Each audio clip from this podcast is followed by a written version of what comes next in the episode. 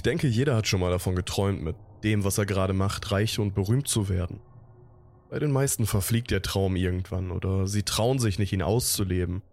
Ich aber war einer von den wenigen, diesen Schritt gewagt zu haben. Ich brach gleich nach dem ersten Halbjahr das College ab und begann meinen Traum vom Autorenleben zu verwirklichen. Ihr müsst wissen, seit ich das erste Mal die Serie X-Factor gesehen habe, bin ich von Horror fasziniert.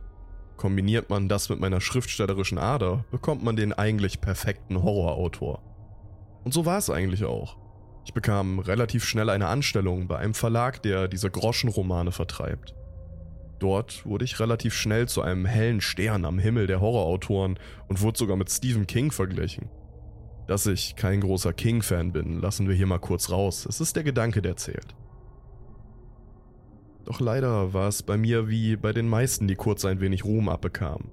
Ich verlor ihn. Selbst mein Verlag, der sonst immer schleierhaft hinter mir stand, wand sich von Zeit zu Zeit von mir ab und so hieß es bald, Lande wieder ein Hit oder du bist raus. So ist es aber immer leichter gesagt als getan. Besonders wenn man gerade mal einen Monat Zeit bekommt. Wochenlang hing ich über meinem Laptop und bekam nicht ein Wort auf mein digitales Papier, bis ich schließlich in der letzten Woche hing. Nun konnte ich mir keine Minute Pause gönnen. Würde ich diese Anstellung verlieren, so könnte ich mich gleich vor den nächsten Zug schmeißen. Also deckte ich mich mit genügend koffeinhaltigen Produkten ein und begann auch die Nächte nur mit dem Schreiben zu verbringen. Ein paar Tage ging das auch gut, bekam sogar ein paar nicht allzu schlechte Ideen. Doch indessen ging alles den Bach runter. Es begann damit, dass ich summende Geräusche hörte. Tiefes, böses, aber irgendwie fröhliches Summen. Ich kannte es nur zu gut. Ich hatte es mir schließlich ausgedacht. Es war das Summen des sogenannten Black Will Mannes, ein Psychopath, der das kleine Dorf Black Will lange Zeit in Angst und Schrecken versetzt hatte. Ich wusste zwar, woher ich das Summen kannte, aber woher es kam, konnte ich nicht wirklich deuten. Ich stand von meinem Arbeitsplatz auf und schlich, so leise es ging, durch meine Wohnung. Niemand war zu sehen. Hatte ich mir das vielleicht nur eingebildet? Wahrscheinlich so viel Koffein und vor allem Schlafmangel musste ja früher oder später zu Halluzinationen führen.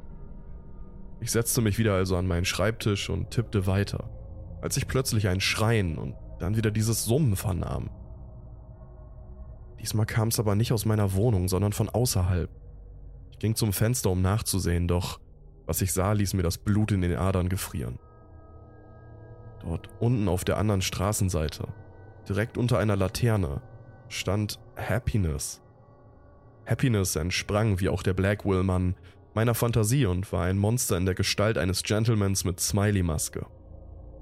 Seine Kraft war es, Menschen die Lebensenergie auszusaugen. Die Opfer selbst spürten dabei aber nichts außer vollkommenes Glück, bis sie irgendwann nur noch eine leere Hülle mit breitem Grinsen und weit aufgerissenen Augen waren. Aber wie konnte Happiness da unten vor meinem Haus stehen? Ich rieb mir die Augen und plötzlich waren Monster, Schreien und Summen wieder weg. Noch lange Zeit ging es so weiter und ich lernte die Einbildung zu ignorieren, bis plötzlich ein lautes Rumpeln aus meinem Schrank kam. Ich wusste sofort, was dies zu bedeuten hatte. Crawler.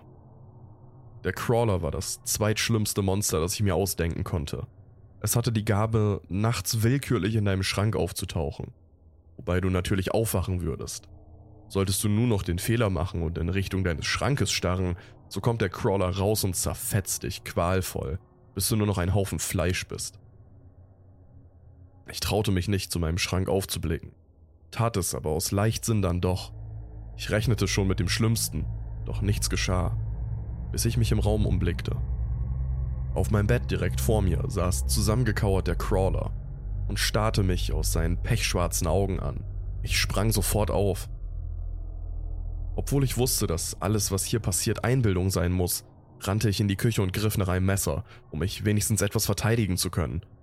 Da saß ich nun, zitternd in der Ecke meiner Küche, das Messer angriffsbereit auf einmal verdunkelte sich der zuvor von dem Licht der Straßenlaterne erhellte Raum.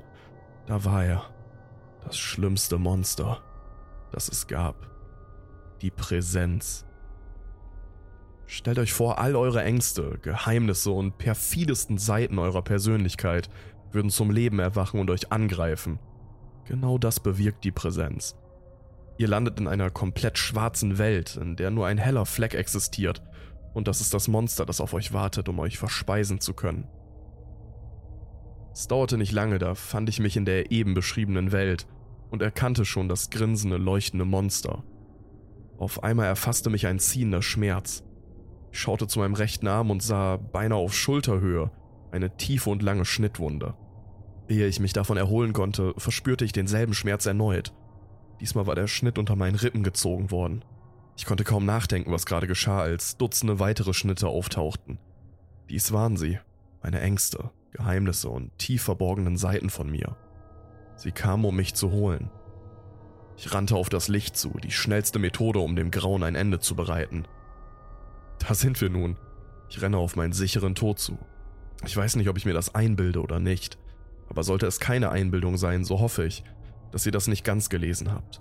Sie wissen es, können es spüren und kommen, um jeden zu holen, der von ihrer Existenz weiß.